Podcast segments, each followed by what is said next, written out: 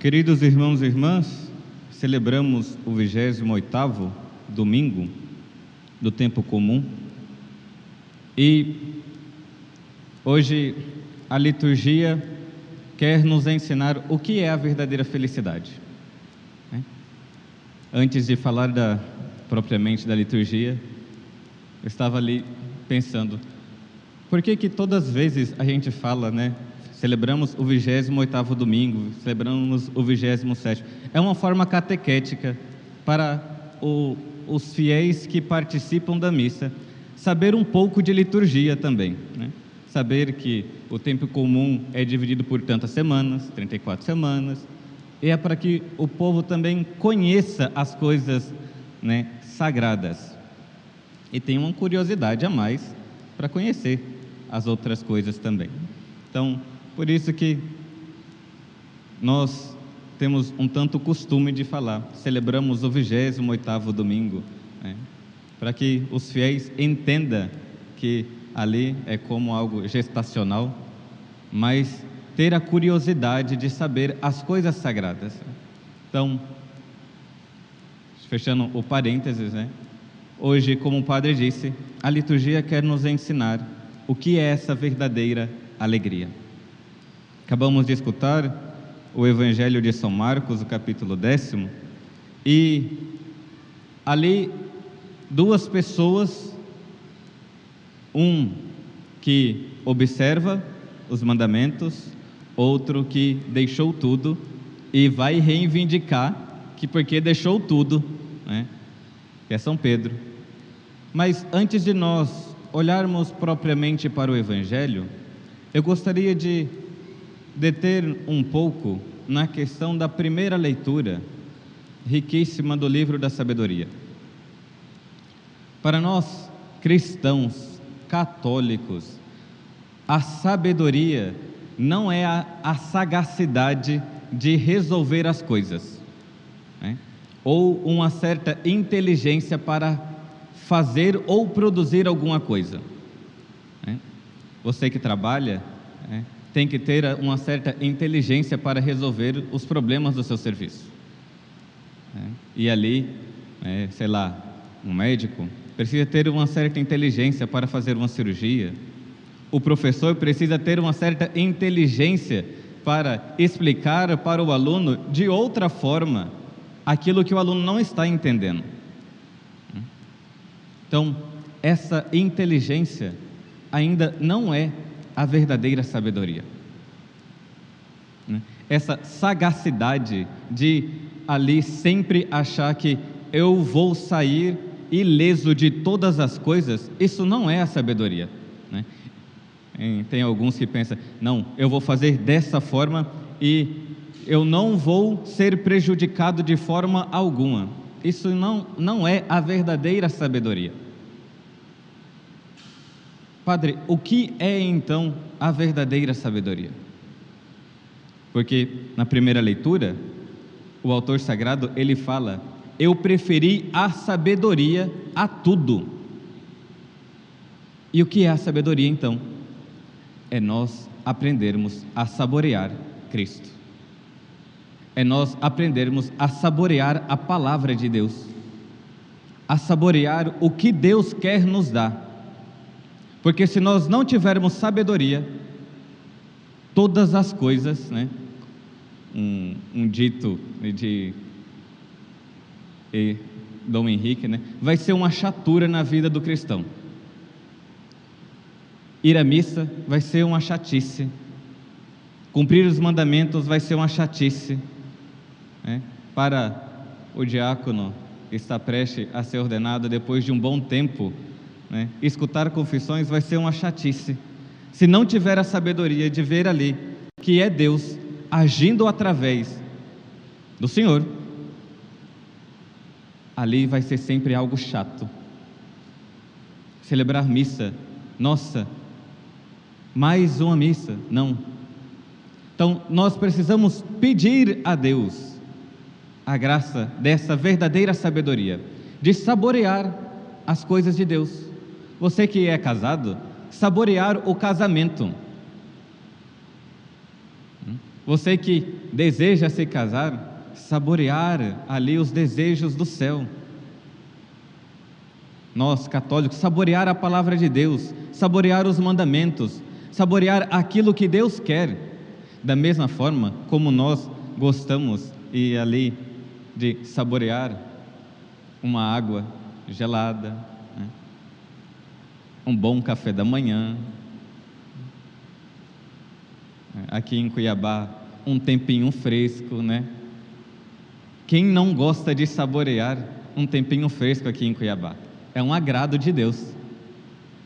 Mas quando fala das coisas de Deus, nós olhamos, tá bom, o padre está falando, eu vou obedecer. Tá bom, Deus está falando, então vamos lá, né, fazer o quê? Então, nós precisamos pedir, porque o autor sagrado, na primeira leitura, do, retirado do livro da sabedoria, ele vai falar que ele deixou tudo por causa dessa sabedoria. Ora, foi-me dado a prudência, supliquei e veio a mim o espírito da sabedoria. Preferi a sabedoria aos cedros, aos tronos. Em comparação com ela, julguei todos os valores, todas as riquezas. A ela não igualei nenhuma pedra preciosa. Veja de que ele não coloca a sabedoria como, nossa, eu prefiro a sabedoria do que o pecado. Eu prefiro a sabedoria do que ficar nessa vida de comodismo. Não, ele coloca coisas que humanamente são algo, algo coisas preciosas, né? Os tronos, as pedras preciosas, as riquezas. Se nós olharmos, quase o mundo inteiro vive procurando riquezas aqui. Vive procurando as pedras preciosas. E o autor sagrado diz: Eu orei e foi-me dada a prudência, e eu quero a sabedoria. Pois ao seu lado, todo o ouro do mundo é um punhado de areia, e toda a prata do mundo é como se fosse lama. Quem aqui não gostaria de ter uma pedrinha de ouro e trabalharia dias a dias para ter essa pedrinha de ouro. Mas a sabedoria, não. Suplica tudo, tudo aquilo que é material, mas não suplica sabedoria. Suplica para os bens terrenos, mas não conseguem suplicar a sabedoria. Por que, que o padre está dizendo, primeiramente, da primeira leitura? porque sem esta sabedoria nós nunca iremos entender o Evangelho, nós nunca entenderemos os desígnios de Deus na nossa vida. Por isso, precisamos suplicar: Senhor, dai-me a sabedoria. Eu quero rezar e quero ter a prudência. Eu quero saborear a tua palavra. Eu quero saborear os teus ensinamentos. Porque depois, quando nós olhamos para o Evangelho, propriamente do, do hoje o Evangelho de São Marcos, nós iremos ver de que um quis saborear, outro não quis saborear.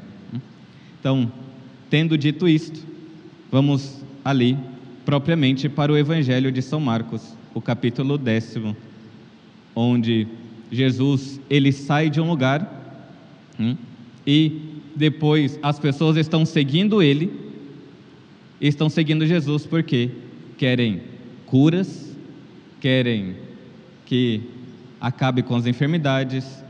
Veja, não, são, não estão pedindo a Jesus coisas ruins, estão pedindo coisas físicas, mas de repente, do nada, aparece uma pessoa no Evangelho, não se fala quem é, né?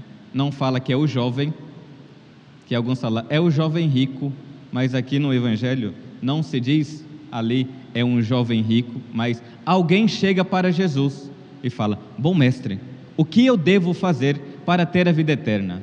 Veja de que ele quer algo muito bom. Ele não quer as riquezas, ele não quer ali passar no vestibular, ele não quer o carro do ano, ele não quer a melhor garota do bairro. ele não quer o melhor notebook, o melhor celular. Ele foi para Jesus e falou: Bom mestre, o que eu devo fazer para ter a vida eterna? Esse alguém que para, pergunta para Jesus. Né? Poderíamos ser cada um de nós. E creio que muitos aqui pedem para Jesus muitas coisas. Mas eu creio que, como ainda não virtuosamente, eu, sacerdote, não peço tanto ainda a vida eterna. Senhor, o que eu devo fazer para ter a vida eterna? A gente pede pelos nossos, né, a cura de uma enfermidade dos nossos parentes, livrar de algum mal, mas nós precisamos começar a pedir a sabedoria. Jesus, o que eu devo fazer para ter a vida eterna? E é muito interessante que Jesus vai falar para ele de que o primeiro ponto para ter a vida eterna, observa os mandamentos. E Jesus coloca quais são os mandamentos. Se nós pegarmos os dez mandamentos, poderíamos dividi-los dadicamente, né, em duas partes: os mandamentos referentes a Deus e os mandamentos referentes ao próximo. Primeiro, segundo, terceiro, mais referentes a Deus. O quarto até o décimo, referente ao próximo, que são, né, que Jesus fala no Evangelho: não matarás, não cometerás adultério, não roubarás, não levantar falso testemunho, não prejudicar ninguém, honra teu pai e tua mãe. Veja de que o primeiro ponto, se você realmente quer ser feliz, primeiro ponto nós temos que olhar para o Evangelho e para os mandamentos como ali o primeiro degrau para sermos felizes. Honra teu pai, tua mãe. Para de ficar levantando falso testemunho das pessoas. Para de ficar mentindo. Né? Para de ficar cometendo adultério. Ou também, para de ficar vendo pornografia, pecando contra a castidade. Pare de matar as pessoas no seu coração. Jesus ele é muito didático e quer nos ensinar que realmente para sermos felizes nós devemos observar os mandamentos. E a resposta do, daquela pessoa foi: Senhor, desde a minha juventude tenho observado isso. Quem dera que também nós, desde a nossa juventude, tivéssemos observado todos os mandamentos da lei de Deus. Nós observamos, né, as outras coisas, deixamos os mandamentos para o último instante. Mas Jesus, que é a sabedoria encarnada, olha para aquela pessoa com amor e fala: algo te falta. E esse olhar de Jesus para aquela pessoa com amor, né, é o olhar de Jesus por nós. Para todos os cristãos, principalmente você que está aqui dentro da igreja. Jesus, ele olha para cada um de nós com amor.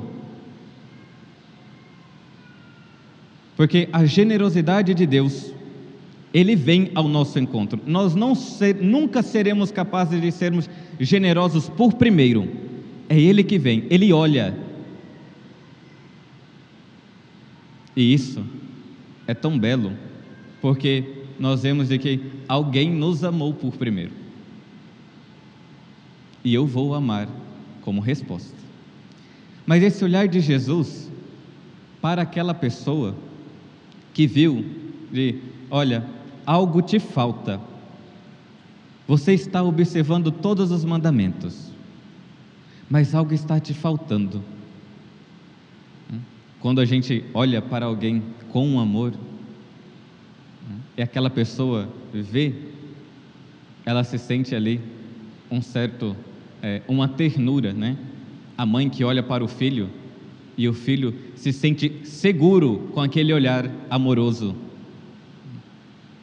um, quando é verdadeiramente amigos, quando o amigo olha para o outro em tempos difíceis, só o olhar já ali é uma ternura de Deus. O que dirá o olhar de Deus por nós? Mas esse olhar de Deus por nós, e aqui o padre gostaria, né, se pudéssemos colocar como em um quadro, colocar um asterístico de desse olhar de Jesus por cada um de nós. Porque muitos falam, e eu já ouvi várias vezes, Padre, eu sinto um grande amor de Deus por mim, mas eu não quero ir na igreja. Padre, eu sei que Deus me ama, mas eu não vou obedecer os mandamentos. Padre, eu sei que Deus me ama, mas eu não vou deixar de, de fazer isso. Sei lá, de ficar cometendo adultério, de ficar tendo uma vida dupla. Eu sei que Deus me ama e não estou duvidando de que Deus te ama. E Ele está te olhando de fato. Mas como você poderia receber o olhar da sua mãe, o do seu pai, amorosamente e continuar batendo neles? Como você poderia continuar recebendo o olhar de uma pessoa que te ama e você continuar cuspindo na cara dela? Veja de que esse primeiro ponto de que Jesus ama, e aqui eu estou falando propriamente dos pecadores, nós estamos inclusos, mas aqueles que se sentem muito amados por Deus, mas não querem observar os mandamentos, não querem viver dentro da igreja. Mas que amor é esse? Ele te ama e você não vai amar de volta? Ele quer o seu bem e você não quer colaborar com ele? Que hipocrisia! Hum? É usurpar do amor de alguém. Mas não tem somente este, né? esse tipo de amor. E se você está em pecado e faz muito tempo que não se confessa, ou está em pecado mortal, né? confesse-se. Que na paróquia todos os dias tem confissões corresponda ao amor de Deus. Deixe que Ele te olhe amorosamente. Se você realmente quer ser feliz e está achando que a felicidade é continuar passando a perna no outro, a felicidade não é isso. A felicidade não é ter todos os bens na terra. A felicidade não é não ter doença aqui neste mundo. A felicidade não é ter o melhor carro, o melhor celular. O primeiro passo para a verdadeira felicidade observar os mandamentos. Jesus é muito claro: não matarás, não cometerás adultério, não roubarás, não levantar falso testemunho, não prejudicar ninguém, honra teu pai e tua mãe. Então, Primeiro passo, observar os mandamentos. O olhar de Jesus para nós pecadores. Mas Jesus, hoje ele olha também para esse essa pessoa que está observando os mandamentos. Ele diz: Senhor, tenho observado desde a minha juventude. Então, é alguém que já passou da juventude, não é tão jovem mais. Mas Jesus olha com amor para com ele, fala: algo te falta. Vai, vende tudo, dá aos pobres e segue-me. Veja de que aqui não é, não está somente, não está mais na questão dos mandamentos, mas Jesus ele está exigindo algo a mais do que os mandamentos.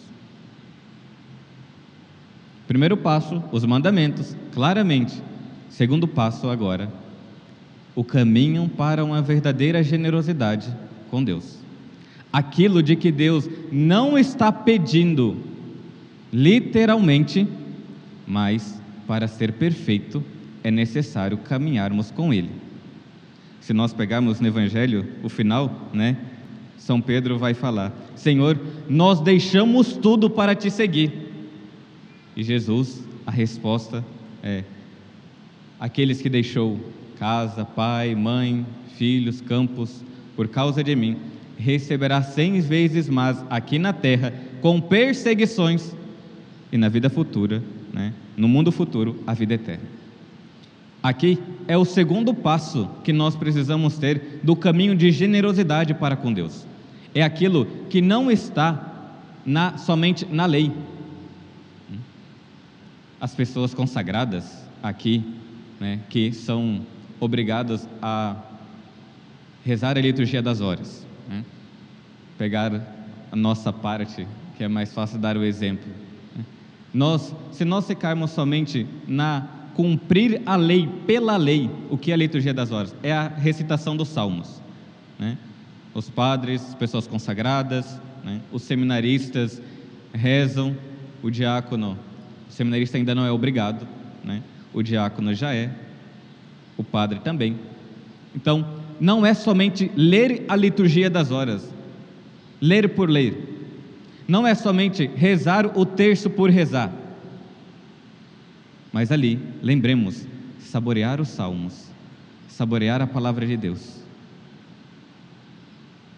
Porque quando já tira a questão da lei de cumprir aquilo, eu começo a ter no meu coração algo que não é próprio meu, mas é dom de Deus. A generosidade do coração dele. Ontem na comunidade, eu dei o exemplo, né? Para vocês verem a questão da generosidade, que não é somente cumprir a lei, mas agora é algo a mais que Deus ele vai pedir e realmente se nós estamos dispostos a caminhar com ele e sermos felizes. Quando eu era seminarista, ainda, teve uma das quaresmas, eu não sei qual quaresma, se era a quaresma do tempo litúrgico ou a quaresma de São Miguel Arcanjo. E o meu diretor foi para fazer direção espiritual comigo, né? E aí ele sugeriu um tipo de penitência né, de ficar sem açúcar naquele período. Eu pensei, bom, é 40 dias. Né? 40 dias sem açúcar não mata ninguém. 40 dias sem um chocolatezinho, sem, sem um refrigerante, sem um café com a, sem açúcar, não vai me matar. Né? Então eu vou cumprir. Se ele está pedindo, né, eu vou aceitar e vou colocar como penitência isso dali. Veja, é cumprir a lei pela lei. Ele estava ali falando: olha, vamos fazer esse tipo de penitência para agradar nosso Senhor. Mas, iludido como eu estava ainda, ele terminou de falar. Eu pensei, bom, vai ser 40 dias, tá ok, dá para suportar. De repente, ele fala, mas vai ser por tempo indeterminado. Vai ser até eu falar que está ok que você pode comer açúcar.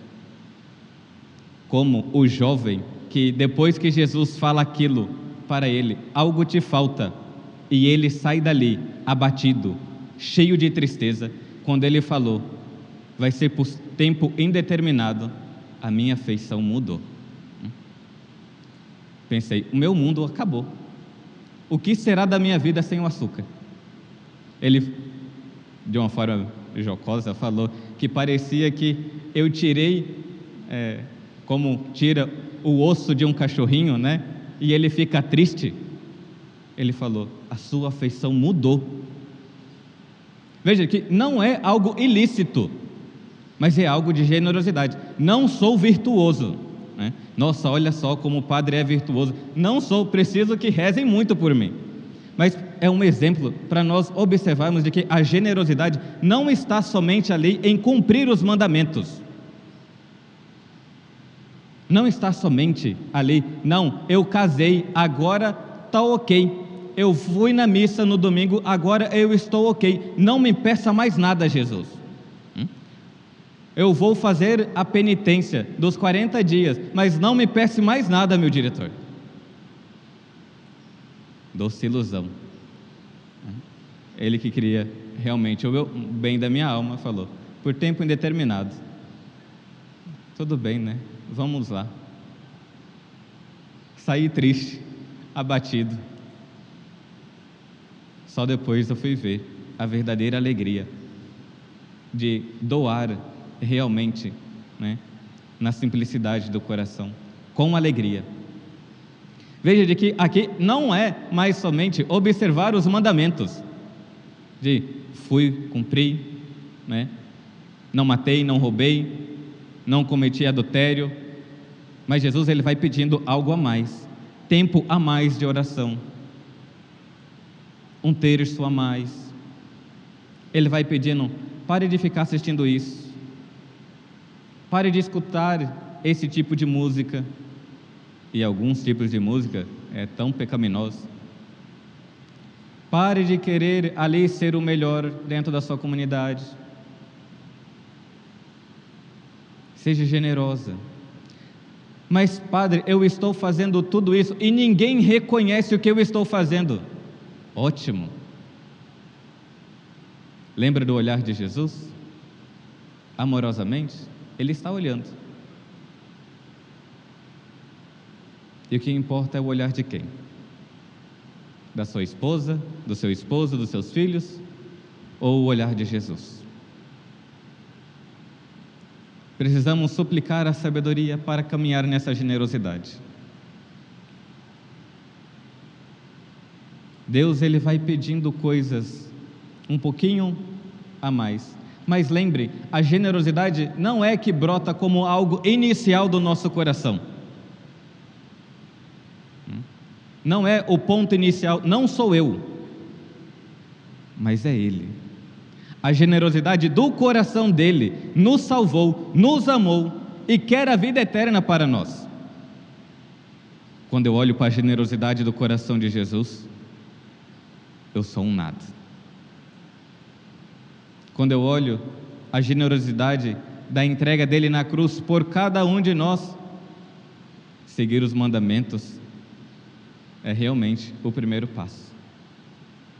Suportar o calor de Cuiabá com generosidade, sem reclamar. Olha que beleza. Suportar uma injúria de alguém que te ama com paciência. Olha que oportunidade de crescer na generosidade. Ser desprezado por alguém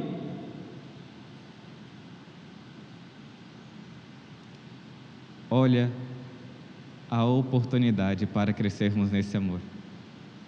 Jesus está chamando, venha, eu quero amar, eu quero que você aprenda realmente o que é a verdadeiro, o verdadeiro amor e o que é a verdadeira felicidade.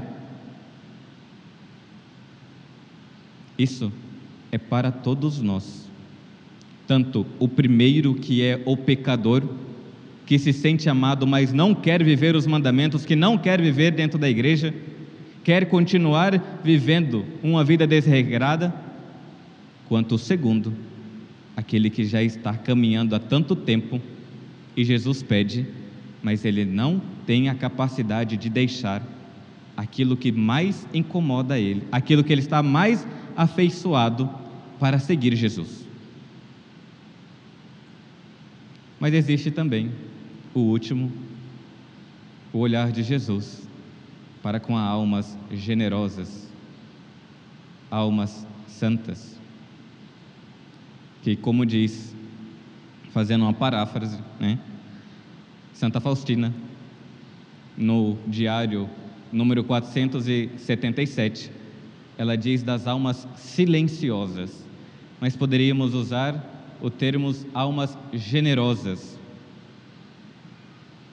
As almas generosas, nas almas generosas, Deus age sem obstáculo. Na vida daquela pessoa, do evangelho de hoje, Deus queria agir sem obstáculo. Mas ele não quis deixar. Saiu triste abatido. Por isso que muitos católicos de missas, até diárias, saem da igreja tristes, abatidos, infelizes e querem colocar a culpa em Jesus. Mas não está vendo que ele está tão apegado a tantas coisas que nem consegue observar. Peçamos, meus irmãos e irmãs, a graça dessa sabedoria, de vermos aquilo que está me impedindo de caminhar nessa generosidade. Eu não sei o que é. O do padre naquele dia, naquele, naquela época, era o açúcar. Mas é alguém que está te impedindo que caminhe? É o apego às coisas terrenas? É o apego à sua imagem? Ou é o apego realmente aos bens materiais, ao bem que passa? Porque a promessa de Jesus é: aquele que deixa tudo, terá tudo aqui com perseguições, mas terá na vida futura, no mundo futuro, a vida eterna. Nós estamos no mês do Rosário, Nossa Senhora do Rosário. E como será proveitoso para nós pedimos, minha mãe, eu não sei o que é de fato necessário que eu tire para seguir Jesus, mas a Senhora sabe. Meu anjo da guarda, eu quero ser obediente aos mandamentos, mas não só obediente aos mandamentos. A felicidade que eu quero não é uma felicidade terrena, mas é uma felicidade eterna. O que eu devo ter, o que eu devo fazer para ter a vida eterna? Vai, vende tudo e me segue. Lembremos, a correspondência da generosidade para com Deus. Não é iniciativa nossa. Não pense que é iniciativa sua. Só queira corresponder. Que Nossa Senhora do Rosário, nosso anjo da guarda, interceda por nós e nos alcance um dia essa vida eterna. Louvado seja nosso Senhor Jesus Cristo.